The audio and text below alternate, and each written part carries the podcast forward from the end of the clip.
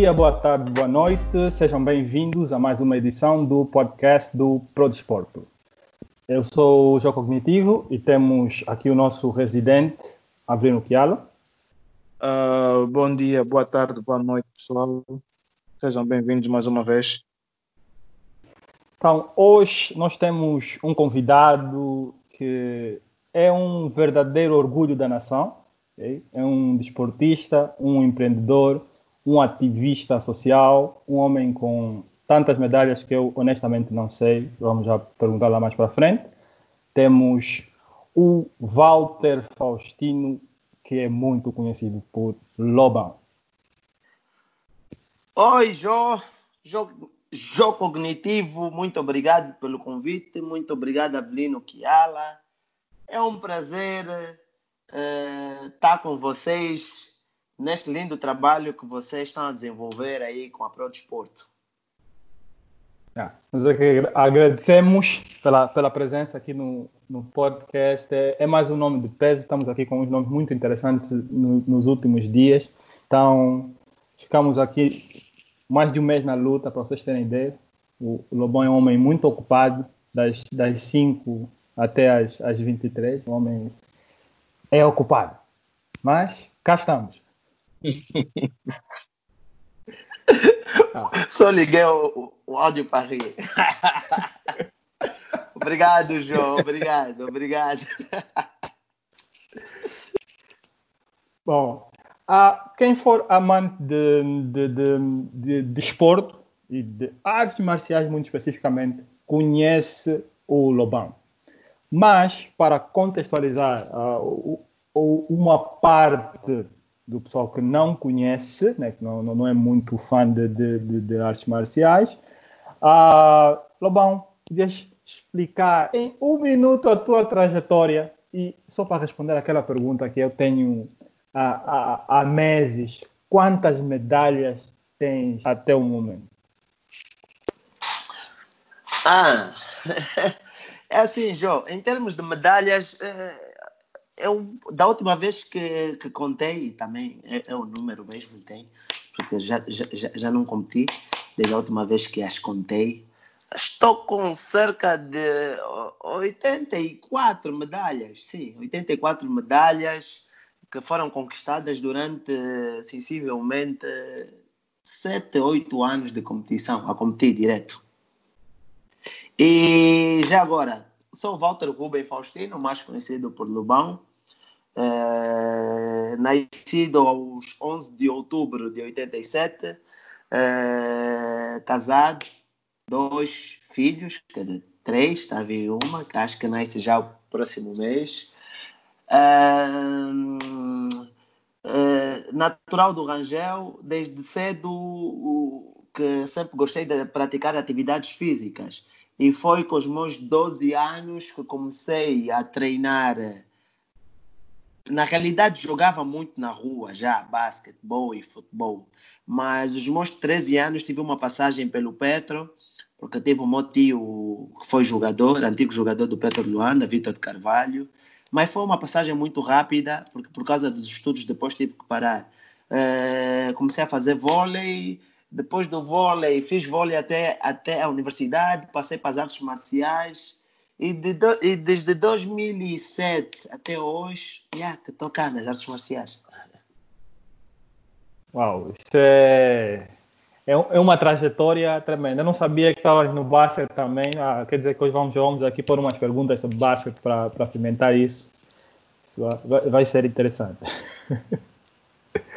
ok. Então. Penso uh, que sim. Walter, so, para, para, para uh, deixar aqui os nossos ouvintes do podcast, os nossos, os nossos seguidores uh, contextualizados, há alguns anos, né, já há alguns anos que não, não vemos uh, competições, nem a participação em competições oficiais né, do Walter. Qual foi o, o motivo né, que, que, que levou a, essa, a esse afastamento das, das, das competições oficiais? Ok, uh, sim, realmente, penso que a última vez que competi foi no ano de 2017. Sim, foi no ano de 2017. É, para o pessoal que lida diretamente comigo, que trabalha diretamente comigo, tipo o meu mestre, é, os meus amigos, sabem que eu já estou aposentado. É, eu podia muito bem ter tornado público uh, em 2017 que era o fim da minha carreira como competidor, mas uh, na altura achei por bem, né? Não dar essa triste notícia, porque eu também não estava preparado para dizer isso ao pessoal. Uh, mas infelizmente foi uma decisão que tive que tomar, associado também a algumas responsabilidades que foram surgindo e porque também senti-me desafiado a, a, desenvolver outros projetos ainda, tipo projetos ligados às artes marciais. Senti que podia fazer muito mais para a modalidade, principalmente em Angola, uh, se eu abraçasse essas novas causas. Então, tipo, infelizmente tive que fechar o livro como competidor em 2017 e começar a apostar mais em outros projetos, que graças a Deus, né, tem estado a correr bem e temos estado a ter o feedback uh, positivo até agora.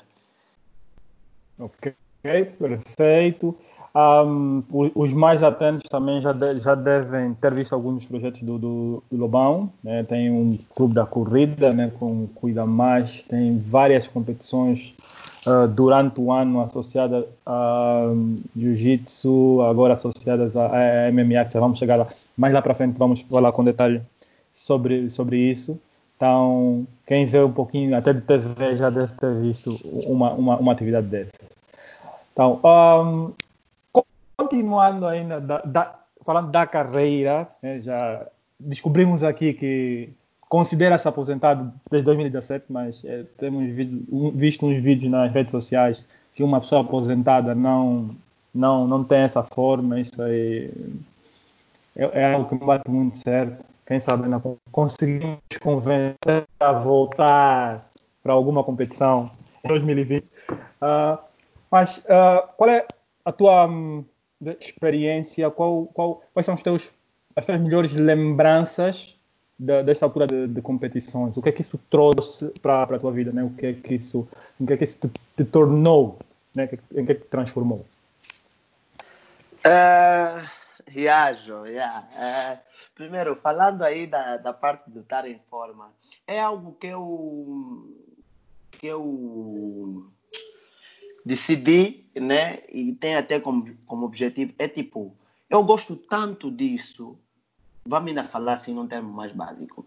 Gosto tanto de lutar, mas tanto mesmo de lutar, que apesar de eu, de eu estar já afastado das competições, eu prometi a mim mesmo que iria treinar como sempre treinei. Gosto, gosto dessa adrenalina, gosto de me testar e, e por aí fora.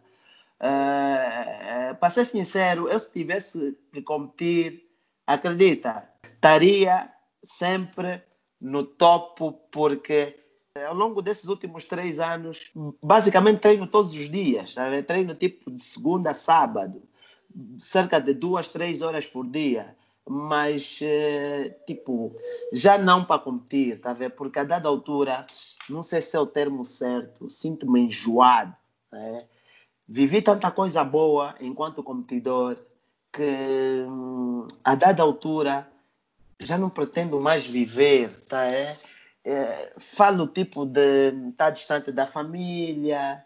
É, quando decidimos treinar forte para uma competição, temos que abrir mão de muita coisa. Tipo, estamos a falar em fazer bidiário, tridiário. É, e tendo em conta as responsabilidades que tenho agora, isso já não bate muito certo. Mas pronto, mas continuo a treinar forte porque é um objetivo que eu tracei para mim mesmo, tá? É? E eu quero chegar aos 50 anos, aos 60 anos, a dar mesmo também dor de cabeça mesmo na nova escola, tá? É? Então, as metas agora são outras. É... Quero sim continuar a, a treinar jiu-jitsu até os meus últimos dias, é... mas já não estou mais afim de de voltar a competir, porque o foco agora é outro. Estou a me dedicar meio que a 100% em outros projetos e que em termos de responsabilidade que em termos de responsabilidade têm estado a consumir eh, muito o meu tempo. Claro, projetos ligado, ligados, ligados diretamente às artes marciais. Ok. Uh, Walter, uma pergunta. Uh, na altura em que tu paraste, que tu te aposentaste, entre aspas, foi a altura em que coincidiu com o crescimento do jiu-jitsu aqui em Angola.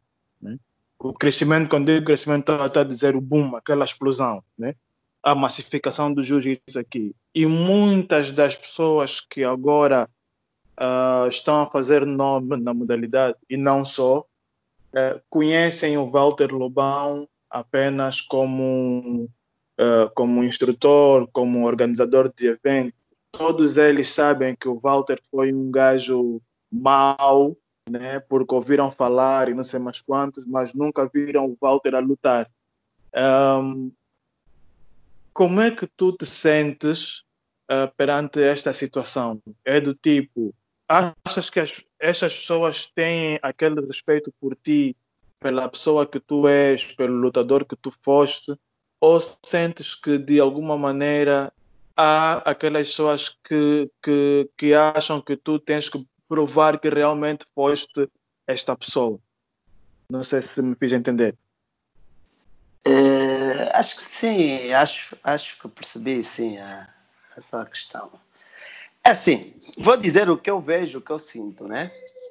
Uh, sim, de veras sinto que tenho tem um, um respeito, é, tipo, sinto que a comunidade tem um respeito enorme por mim, né, pelo que fiz, é, mas também tem sim uma parte da comunidade que respeita, mas que gostaria de, de, de ver quem é esse Walter que muita gente fala, estás a ver? Tipo, que eles só têm acessos tipo, a ver os vídeos e por aí fora.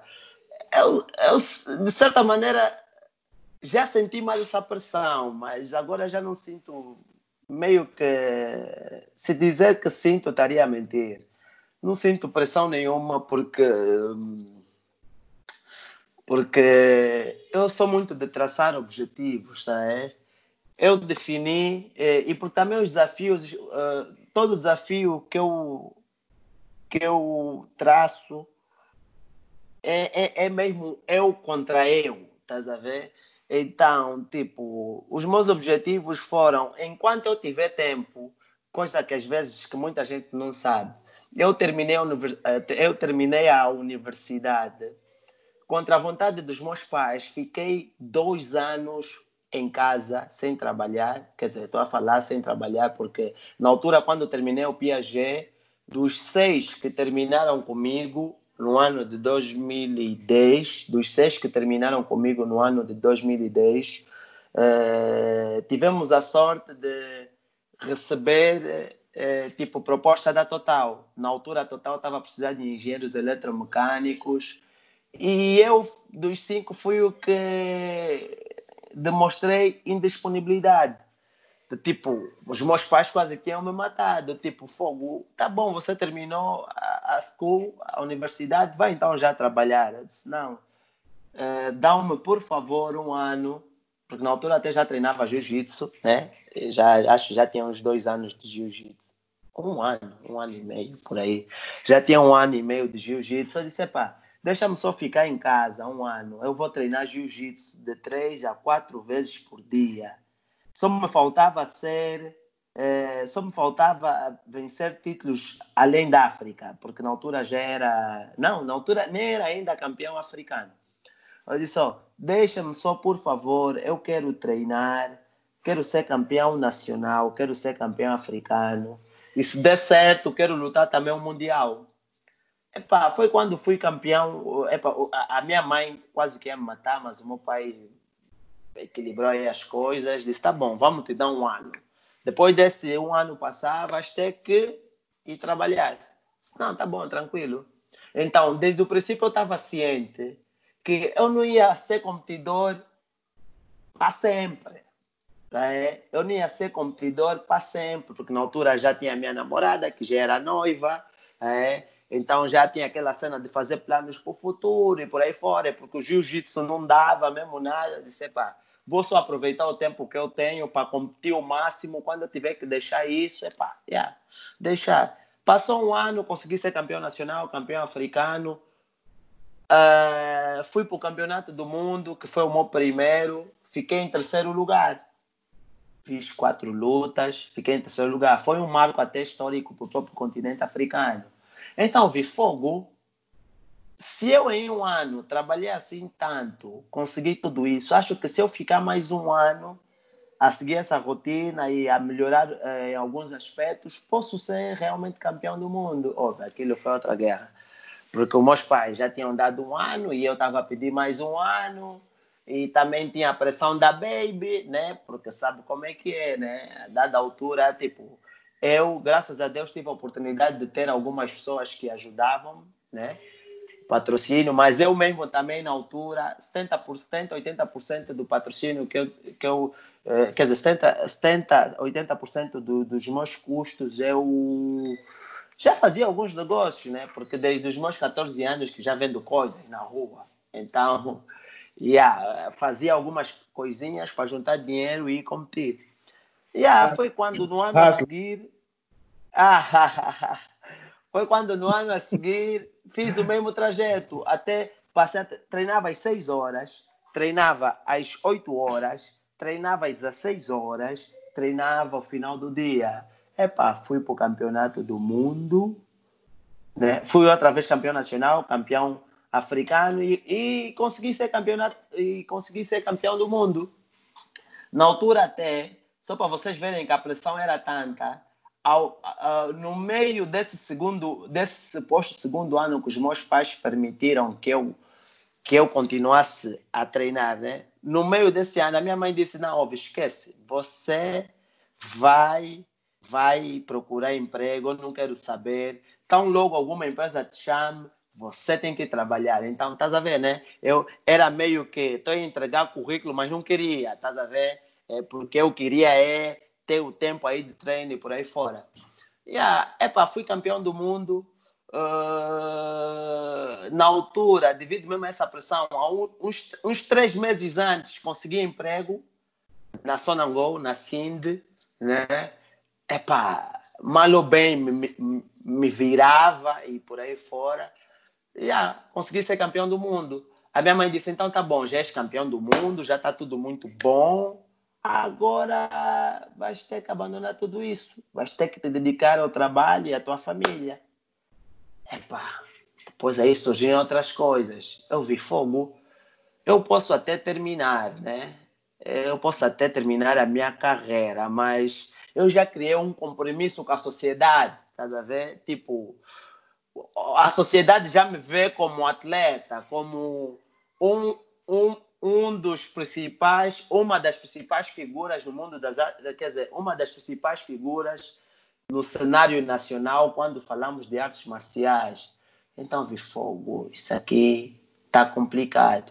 Mas pronto, o cenário mudou um pouco, não me retirei do campo, do campo competitivo, porque começaram a surgir outros patrocínios, mas fui obrigado a começar a trabalhar, mas continuava com a mesma rotina de treino, treinava às 6 horas antes de ir para o trabalho, treinava a hora do almoço, 12 horas, tirava para treinar, saía, na altura assim estava na zona econômica, saía todos os dias de Viana, primeiro o treino do meu dia fazia mesmo também na empresa, é, aproveitava o almoço, fazia na empresa. Saía todos os dias às 17 e meia do quilômetro 30 a correr para os coqueiros, porque essa via sempre foi muito engarrafada, a correr para os coqueiros para treinar duro.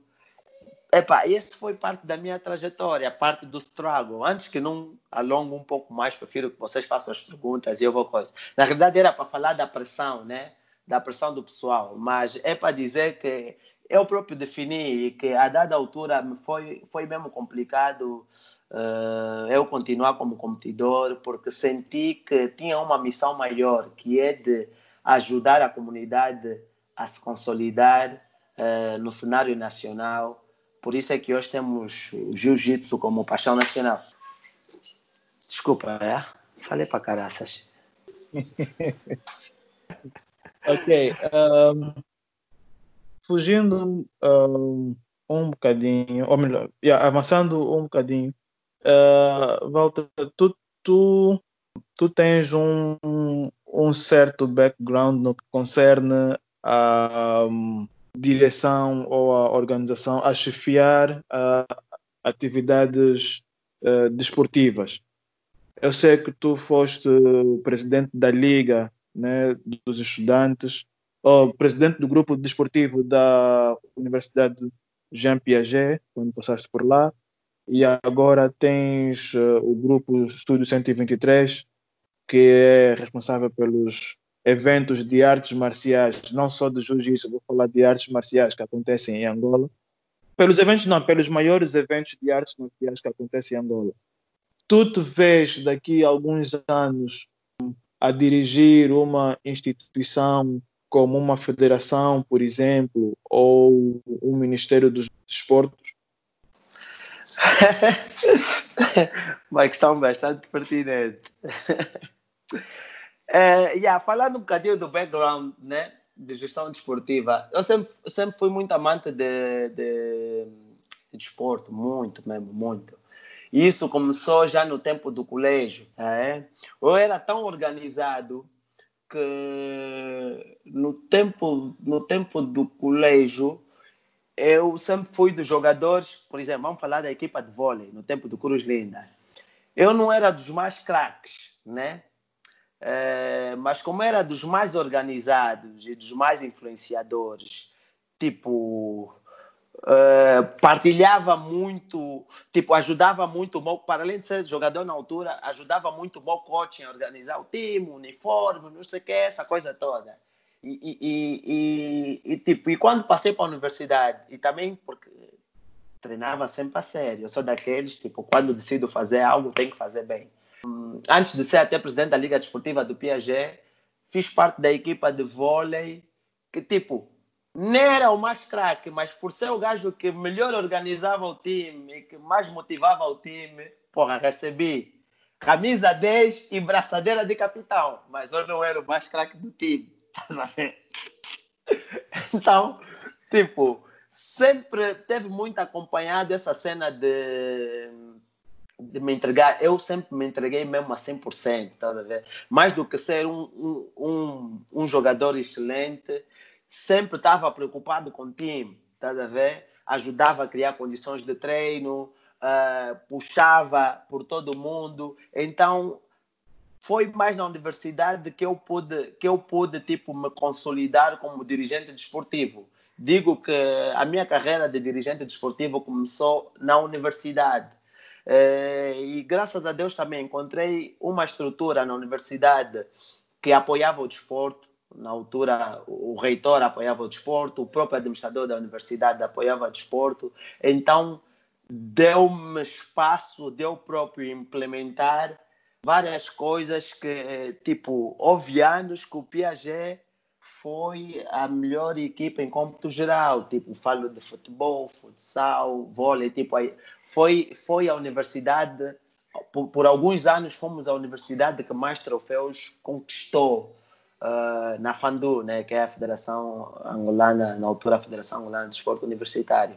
Então, isso é uma paixão antiga, tá? É? mais do que ajudar o time a vencer dentro de campo, uh, eu gostava de garantir que, tipo, eu estava sempre preocupado em garantir o máximo possível para que as coisas pudessem correr bem. E foi, e foi depois, no meu terceiro ano da universidade, que fui convidado estava uh, a sair o antigo presidente da Liga Desportiva, epá, ele convidou-me que para ocupar o lugar dele. Não hesitei, na altura o Idalice Miguel, não hesitei, epá, e levei para frente aquilo. Uh, e, e, digo que oficialmente foi aí onde tudo começou. Foi aí que comecei a ganhar salário, foi aí que consegui dinheiro para comprar o meu carro. Muita gente não sabe, mas foi no Piaget que consegui dinheiro para comprar carro, isso porque é isso fruto a, gestão, as políticas que criei e políticas ambiciosas que criei e que no final do ano conseguia cumprir, epa, e, e coisa, né? E, yeah, e me deu maturidade, né? Um bocadinho de maturidade que trago até hoje. Sim, mas não me respondeste à pergunta. Quer saber se tu te vês a chefiar um departamento desses? É assim.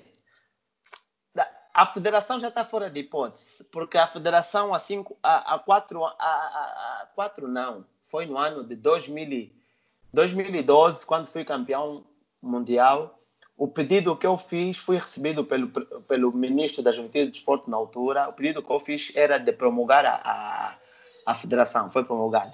Uh, no ano de 2015, 16, entre 2015 e 2016, quis muito trabalhar na federação, dar o meu contributo, mas infelizmente as coisas não correram bem por eh, não digo que não correram, não é bem não correram bem, mas havia diferente, como é que é? A forma de pensar, tipo, a política que eu, que eu e o Flávio estavam a apresentar não se encaixava muito bem no pessoal que dividia a federação conosco, que é a federação de, na, na altura é, e é até agora a, a, a parte do jiu-jitsu tradicional. Então, isso é que me levou a criar o Estúdio 123, do tipo, todas as ideias que eu queria implementar numa federação, como me foi barrada, epá, eu eu gosto tanto disso que não posso deixar a modalidade tipo assim, tipo, já, yeah, Lobão não podes fazer aqui na federação, e não sei o que. Eu disse, então tá bom. Reuni o meu time, né? É, e decidimos, tipo, criar, é, criar é, uma parte da empresa que tratasse disso, de eventos, que mal ou bem fizesse a gestão, tanto mais que hoje, o Estúdio 123 é, é, é, que tem a base de dados dos atletas. Não, mas ainda não respondeu a Avelino, né? Tá bom, depois vou falar, vou responder a Avelino. A federação não. O Ministério da Juventude e do Desporto só se for nos próximos dois anos, porque depois de dois anos já não vou estar disponível.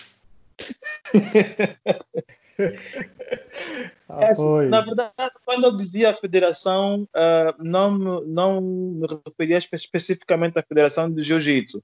Uh, podia ser, por exemplo, a de basquete ou a de futebol. Sim, tu és um homem uh, que fizeste o teu nome no jiu-jitsu, mas tens conhecimentos de gestão desportiva no geral. Sim, é assim.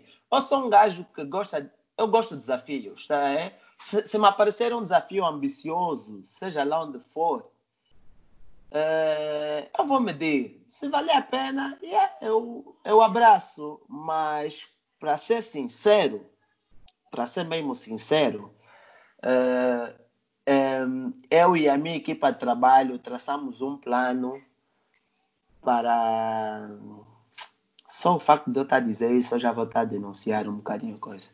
Traçamos, uh, traçamos um plano que consiste em, em, em, nos próximos três anos, tem de existir uma verdadeira indústria no concerne a modalidades de combate em Angola. E quando falamos de indústria, não é, não, não é só eventos, estamos a falar de várias coisas. Não é? Que prefiro não adiantar ainda agora. Então, é algo que já está a ser trabalhado. Eu, particularmente, tenho como objetivo, ao longo desses próximos três anos, não pretendo fazer outra coisa, não pretendo desenvolver outro projeto que não esteja por dentro desta coisa, que é desenvolver uma indústria de facto de, de, das modalidades de combate em Angola. Então, quero com isso dizer que nos próximos três anos não estou disponível. É, podia abraçar uma outra causa? Podia, mas 90% da possibilidade, no, tem 90% de possibilidade de, de, de, que não aceitaria, porque estou mesmo focado e acho que essa é das principais missões que eu e a minha equipa de trabalho temos para esses próximos três anos porque a ideia é mesmo tornar as modalidades de combate paixão, uh, verdadeira paixão nacional, disputando até, disputando mesmo o espaço de antena com o desporto rei, nesse caso o futebol. Né? Então, essa acho que é uma mensagem para, para o Presidente da República, se estiver a ouvir o podcast, não é uma boa altura para convidar o, o Lobão. Aguardar mais um pouquinho. Uh... Bom, nesse, eh, o, Avelino estava a insistir no assumir um ministério, assumir uma federação. Eu, eu vou no hipoteticamente. Né? Eh, se nesta altura eh, dessem um ministério, que já, já, já, já referenciaste aqui que estás a, a trabalhar a nível particular, né? porque aquilo é privado, a tentar organizar eventos, a tentar construir uma, uma indústria verdadeira aqui para as artes marciais. Mas há políticas que só né, um ministério tem o poder de, de influenciar para que se altere. Se assumisses o ministério, vamos dizer o Ministério da, da Juventude e Desportos, nessa altura, há alguma, algumas políticas uh, essenciais que, que gostarias de alterar, né? uh, algo que impede que o desporto nacional cresça né? agora, que esteja a impedir? João, vou dar-te um papo, mano. Um papo. É... Nós estamos nessa estrada basicamente há 10 anos. Eu, particularmente, estou nessa estrada. Quando falo nessa estrada, não me refiro só à parte competidora, porque mesmo quando entrei na academia, a primeira, quando tive contato com a academia, com uma academia de jiu-jitsu, isso em 2009, porque 2007 comecei com judo, né? Depois de 2009 é que, é que fiz a transição. Uh, desde 2009 uh, eh, que eu comecei já a procurar estar por dentro do jiu-jitsu e sem me dar conta, no ano de 2015 me apercebi que meio que estava a criar um modelo de gestão desportiva muito próprio, do tipo tão próprio que por quê? Porque, tipo, estudei tanto cenário, estudei tanto cenário, que eu digo que hoje o Estúdio 123 é, criou um modelo de gestão desportiva tão próprio para Angola que é aplicável e que daria certo para qualquer outra modalidade. Partindo desse ponto, já. Oh, ponto número um. Concernente às políticas que eu poderia tipo implementar num possível Ministério da Juventude e Desporto? Existem, existe sim, nem digo uma nem duas, existe um livro, um livro de políticas que implementadas nesse nosso ministério, desculpa que eu diga, né, que podia a dada altura eu percebo um bocadinho também o um ministério, tá a ver? A dada altura eu percebo um bocadinho o ministério, percebe um bocadinho as federações, porque se formos a olhar, é tipo, estamos a falar de uma máquina que, não, que, que na realidade não trabalha em sintonia. Não é? A dada altura temos um ministério uh, que está focado em determinados objetivos e que muitas das vezes até cria as condições para tal, né, para determinadas federações desenvolverem o mecanismo e poderem ter o resultado esperado, porque isso não acontece, porque, tipo, eu já não sei se o problema está nas pessoas ou se está no próprio mecanismo, mas se um dia tivéssemos que assumir isso, uh, aquilo seria tipo fazer mesmo um restart. Um restart que seria uh, aplicar essa gestão de esse, esse, esse, modelo próprio que nós criamos de gestão desportiva, essas políticas que nós desenvolvemos. Oh, João, nós temos tanta, temos tanta cena em papel que acredita que o que tu vês no estúdio 123, meu querido amigo, nem representa 30% daquilo que nós podemos fazer de, eh, na realidade. Por isso, no fundo, no fundo, o que é que nós queremos? Nós queremos provar o quão, tipo, nós queremos provar a excelência desse nosso modelo aplicando em algo que supostamente não é nada, que são, nesse caso, as artes marciais. Nós conseguimos tornar, o Estúdio 123 conseguiu tornar o Jiu-Jitsu paixão nacional. claro, lógico, né, com a ajuda da, da comunidade que está envolvida. O próximo passo é tornar o MMA paixão nacional e a disputar espaço de antena com o desporto rei, que é o futebol.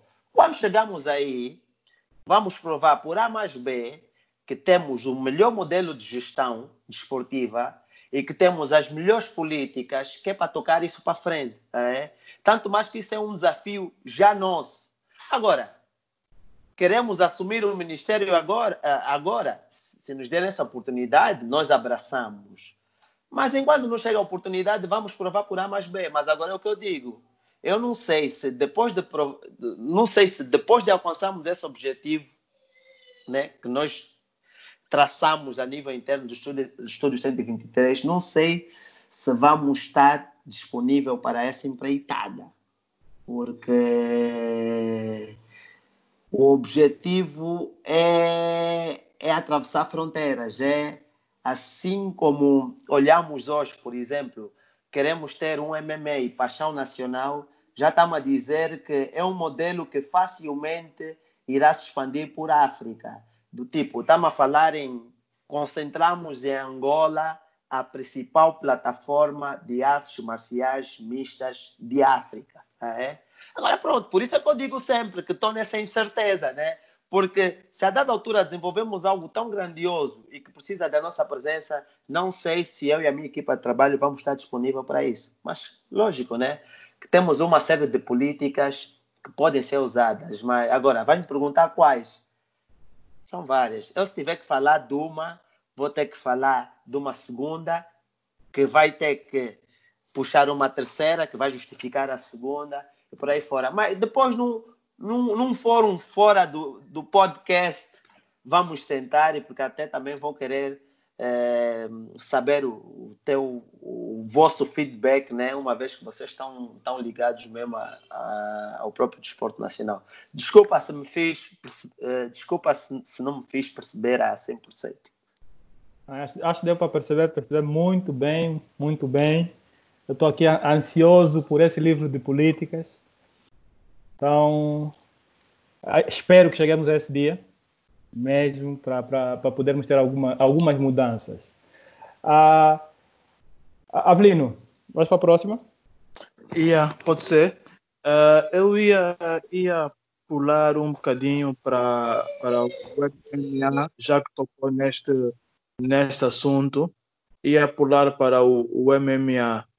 Uh, a minha pergunta seria: o, o, pronto, uma delas, na verdade, tu já respondeste, acho eu, né? ou pelo menos deu para perceber, seria uh, quais são os objetivos que, que, se pretende alcançar com o MMA aqui em Angola. Era uma modalidade que estava meio que adormecida. Um, quem está na comunidade conhece, né? sabe o que é que se passava e tal, mas estava meio adormecida para para para a população, para a sociedade. E agora já é vista como, como um programa, se assim posso dizer, um programa em que uh, para as pessoas, né, para as famílias, etc. Qual é o vosso objetivo com o MMA? O que é que vocês esperam alcançar nos próximos, ah, vamos dizer, dois anos, por exemplo? É, nos próximos dois anos, vemos. É, é, aquilo que eu já disse, né? O, nos próximos dois anos, vejo no caso da, da liga, né? Vejo um, um MMA, uh, como geral, vemos um, um MMA com, com associações provinciais pelo país, com uma possível federação, né? Que vai, regulamente, que vai regular a própria modalidade a nível interno, uh, que vai regular, regular a própria modalidade a nível interno. Uh, ainda no MMA, vemos a maior liga de promoção de artes marciais de África, mas tipo situada em Angola, nesse caso centralizada em Angola. Uh, vejo atletas uh, com. Ou tipo, vejo atletas a viverem muito bem da modalidade, porque esse é um dos objetivos, né? É, vejo para a parte social, né? Vejo as pessoas a, a olharem para o MMA não só como um desporto de luta, mas sim como, como uma ferramenta poderosa de transformação de pessoas. Ou seja, vejo, vejo assim como o pessoal hoje já olha para o jiu-jitsu brasileiro eh, e, para, e para as outras modalidades, tipo, e para as outras artes marciais, vejo também o MMA inserido neste grupo das modalidades que são vistas como uma poderosa ferramenta educacional. Uh, por isso é que hoje, por exemplo, uh, o meu colega não gosta muito quando eu digo isso. Por isso é que hoje digo de boca cheia que as artes marciais, uh, as artes marciais no, no seu todo, são as modalidades mais praticadas em Angola na faixa etária dos 4 aos 16 anos. Mas isso não é algo que aconteceu só assim, não. Porque já há anos que nós temos estado a defender a tese de que as artes marciais são uma poderosa ferramenta educacional. Por isso é que tu, tu agora se me perguntas, sim, mas clubes desportivos são muito poucos. Sim, até podemos olhar, tipo, por exemplo, jiu-jitsu brasileiro tem poucas academias. O judo, não vamos falar do judo porque tem um montão de academias, mas pondo a parte ainda a parte da, das equipas em si, vamos olhar, todo ATL tem, ou, ou, tem aulas tem aulas de karatê, tem aulas de judo, tem aulas de jiu-jitsu brasileiro, as creches, as próprias escolas, muitas escolas de forma tipo meio que independente inseriram tipo hum, implementaram essas essas, essas disciplinas no seu currículo extracurricular. Então, isso demonstra que as pessoas já não olham uh, as artes marciais como uma simples luta, não. Já olham como uma ferramenta educacional. E isso foi uma das minhas lutas. Quando eu abandonei o meu primeiro emprego em 2013, não, isso em 2010, em 2000, 2000, 2013, sim, 2013, quando criei a Academia Matilha, um dos meus principais objetivos era defender a classe dos professores de artes marciais, porque até então, até nos anos 2010, 2011, 2012, os professores ou, ou os praticantes de artes marciais eram vistos como vândalos, como gajos eh, que não estudavam, buçais, indisciplinados e por aí fora. Pouca gente sabe, eh, muita gente, tipo, pouca gente sabe que uma das coisas que me fez abandonar o meu antigo emprego de engenheiro, é, para além dessa parte de competidor, era que eu queria dar mesmo mais visibilidade a essa classe que, que muito fazia, ou seja, que muito, sim, que muito fazia e faz pela, pela sociedade mas que infelizmente a sociedade os discriminava. Então, graças a Deus, abracei essa causa. Hoje já vemos, é um feito histórico. Temos a Academia de Artes Marciais num Talatona. É? é um feito histórico. É, tipo, vemos pessoas de classe média alta a, a praticarem atividades, tipo, atividades como jiu-jitsu, MMA, muay thai e por aí fora. Lógico que, tipo, yeah, digo feito histórico, mas eh, digo feito histórico para essa classe porque era esta classe que, discrimin, que, que, tipo, que discriminava as ditas modalidades, é? porque nós da classe mais baixa, mesmo eu do tempo da Terra Nova, do tempo do judo, eu via que tipo o judo já mudava vidas. O pessoal que era de grupo, se bem que alguns usavam, usavam uh, tipo os treinos para lutarem na rua, mas esse público, esse, essas pessoas que faziam isso não representavam a maioria do pessoal que praticava as artes marciais. Infelizmente, e foram esses que, yeah, de certa maneira, contribuíram para que se manchasse o nome das modalidades, né? Mas eu também vi, e, e era miúdo na altura, já via pessoas a mudarem de vida por causa das artes marciais. Nesse caso do judo, no tempo da Terra Nova, os meus oito, os meus, desculpa, os meus 10, 11, 12 anos, e nem treinava na altura.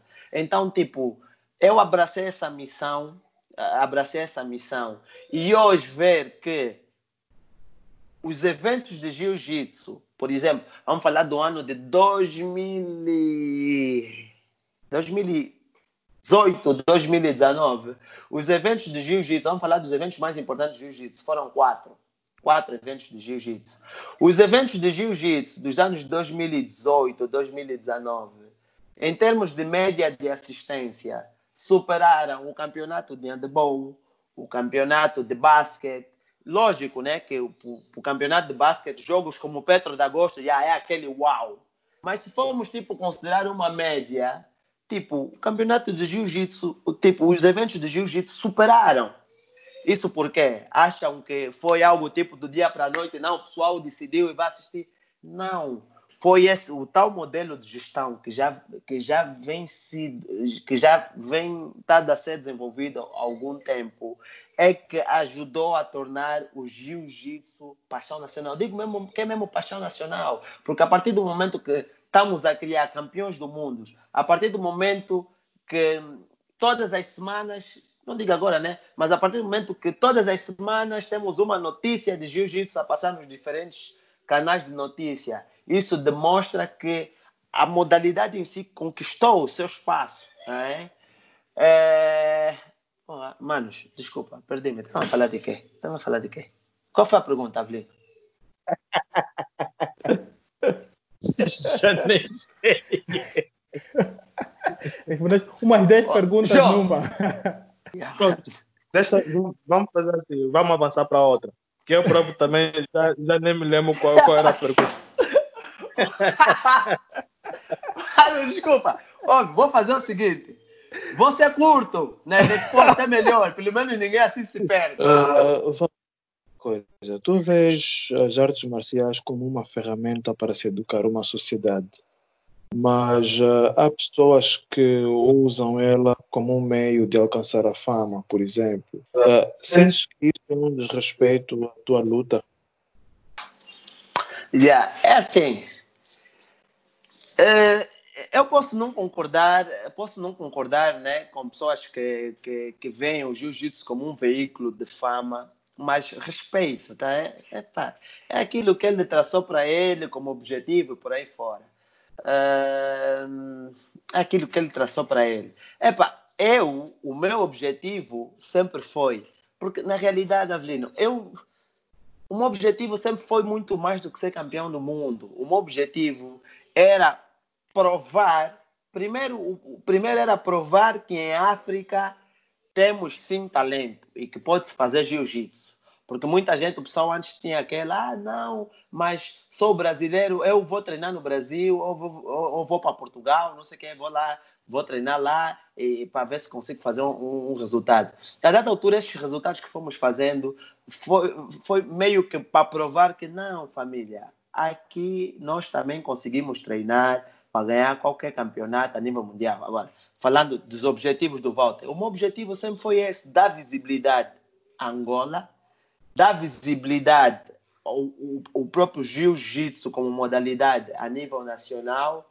Epá, e, e, e, depois esses objetivos foram se renovando, tá a ver? Epá, pronto, já consegui alcançar o objetivo, campeão do mundo, tivemos uma visibilidade, mas agora há necessidade em se criar mecanismos para que consigamos a expandir mais ainda o nosso jiu-jitsu pela sociedade, torná-la como uma ferramenta mais útil.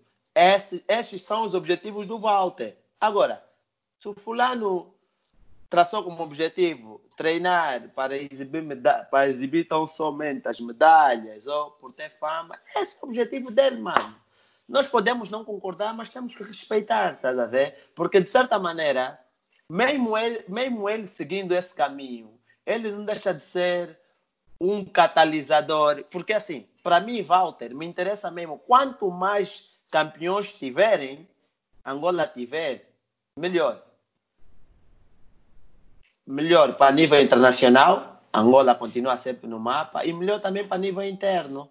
Conseguimos demonstrar a nossa força como jiu-jitsu, né? Mas agora, essa parte já da, de fazer por fama, coisa parecida, eu acho que é, que é mais uma escolha pessoal, tá a ver? É mais uma opção de carreira que muitos consideram como opção ou prioridade nas suas, nas suas carreiras, né?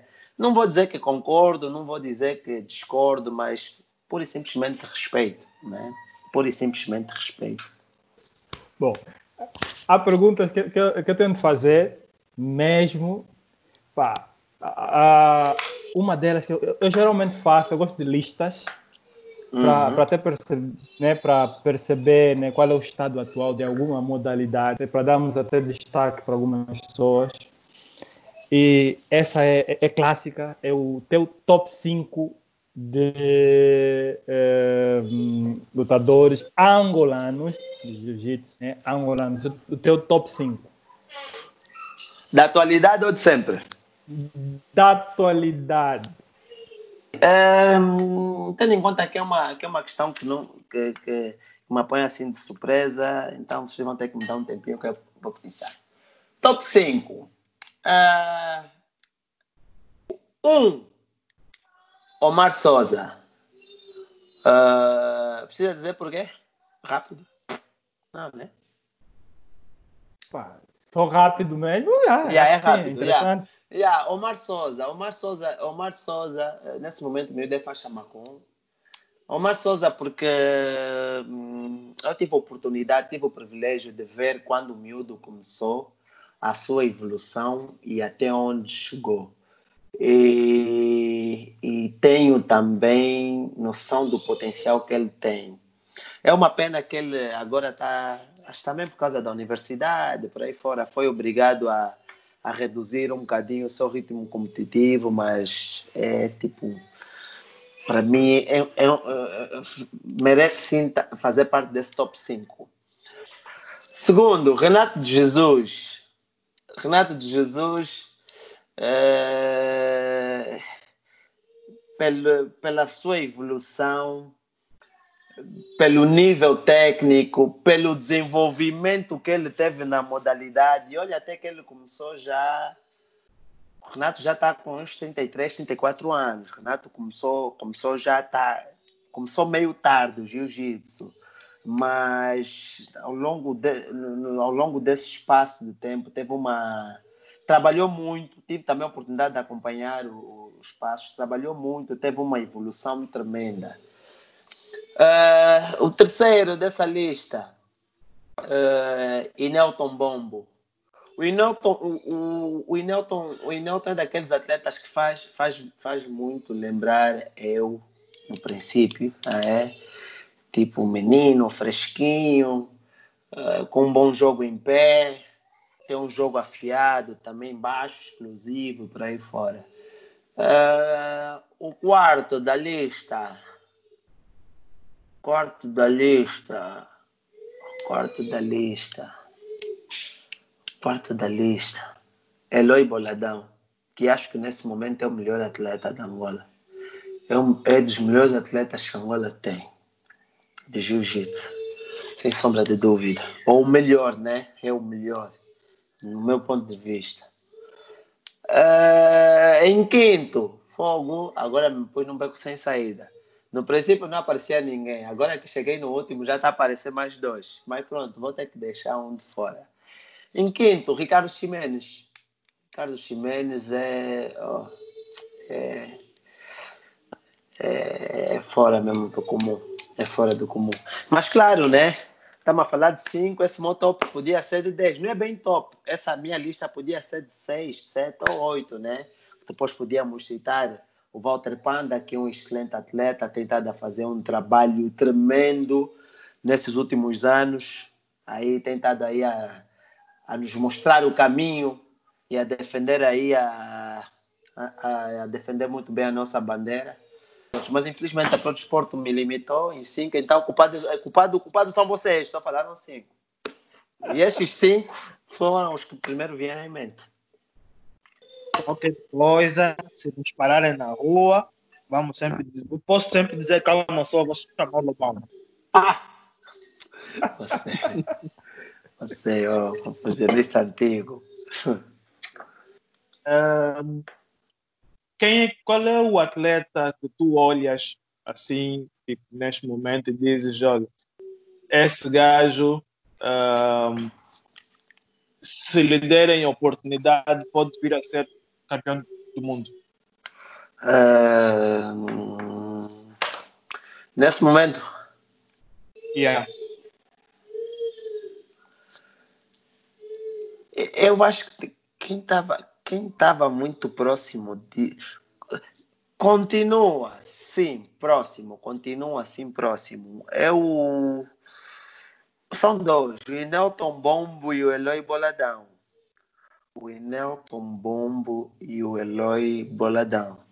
São dos atletas que, tipo, que olho e vejo que se continuarem com esse ritmo super top, conseguem sim eh, ser campeões do mundo, conseguem, mas com muito trabalho. Não quer dizer que eles não quer dizer que eles, que eles não têm trabalhado muito. Têm sim trabalhado muito, mas é tipo, me refiro a manter essa frequência do bom trabalho que têm feito. Os miúdos têm muito potencial, tá? É? Só tem uma pena que que os mesmos não tipo, eu também reconheço que eles são, da, são, são de um tempo que os patrocínios são mais difíceis de se conseguir, estás a ver? No meu tempo, a crise ainda não estava a bater, estás a ver? O dólar ainda estava fixe, estás a ver? Por aí fora. Então, como havia muito dinheiro no mercado, sobrava sim. As empresas sim tiravam um bocadinho para patrocinar. O que já era difícil, mas acontecia. Agora, 10 anos depois e com esse cenário atual, se não for o atleta a, a, a, a se autopatrocinar, né? Epá, é complicado. É mesmo complicado. Mas prontos, né? Mas continuamos sempre aqui a torcer pelos miúdos, por ele e por tantos outros, né? Que têm estado aí também a fazer um trabalho excelente para que continue a nos representar, porque o jiu-jitsu não pode morrer. Não pode. E nem deve. Bom, então uh, é tudo para hoje. Vamos agradecer a, ao, ao, Walter aqui por ter dispensado este tempo para falar e, e muito bem de jiu-jitsu, de gestão desportiva, uh, de toda a sua trajetória. Deixou aqui alguns pontos importantes. Vamos ficar atentos para os próximos, os próximos tempos. Uh, então, Walter, muito obrigado. Não sei se tens alguma coisa para fechar, alguma mensagem, algo para deixar para a família, para os amigos, para os estudantes, para, enfim. Boas. É, é, é, o que eu tenho a dizer é, primeiramente, agradecer a vocês pela oportunidade para o desporto.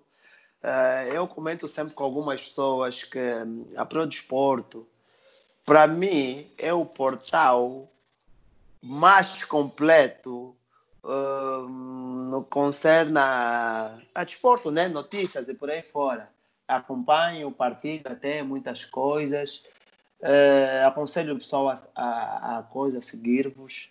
Uh, é pá, para o pessoal que me conhece, para o pessoal que faz parte da minha comunidade, uh, espero contar, espero eu e o Estúdio 123 uh, esperamos contar sempre com a vossa força, porque só conseguimos tornar a, a nossa comunidade grandiosa com, com comprometimento e, e, a, e ajuda que, que, de cada um de vocês. Uh, o caminho é longo, uh, vamos continuar a trabalhar uh, e daqui a dois, três anos eu e o Estúdio 123 esperamos celebrar juntamente com toda a comunidade e os, e os nossos futuros seguidores, né? Da, das vitórias dessa nossa luta que é de consolidar as artes marciais como verdadeira paixão nacional. Obrigado, família. Obrigado, senhor Jô Cognitivo. Obrigado, senhor Avelino Kiala. Uh, qualquer coisa, o Walter Lobão e o Estúdio 123 estará 100% disponível para vocês. Ok, obrigado, obrigado. Avelino? Ah, nada a acrescentar. Obrigado aí, Walter, mais uma vez pelo tempo disponibilizado e, e esperamos contar contigo mais vezes. Então, obrigado a todos que ouviram. Uh, estejam atentos aos podcasts do Prodesporto. Acompanhem os artigos em prodesporto.com. Sigam nas redes sociais procurando por Pro Desporto. E estaremos de volta em breve.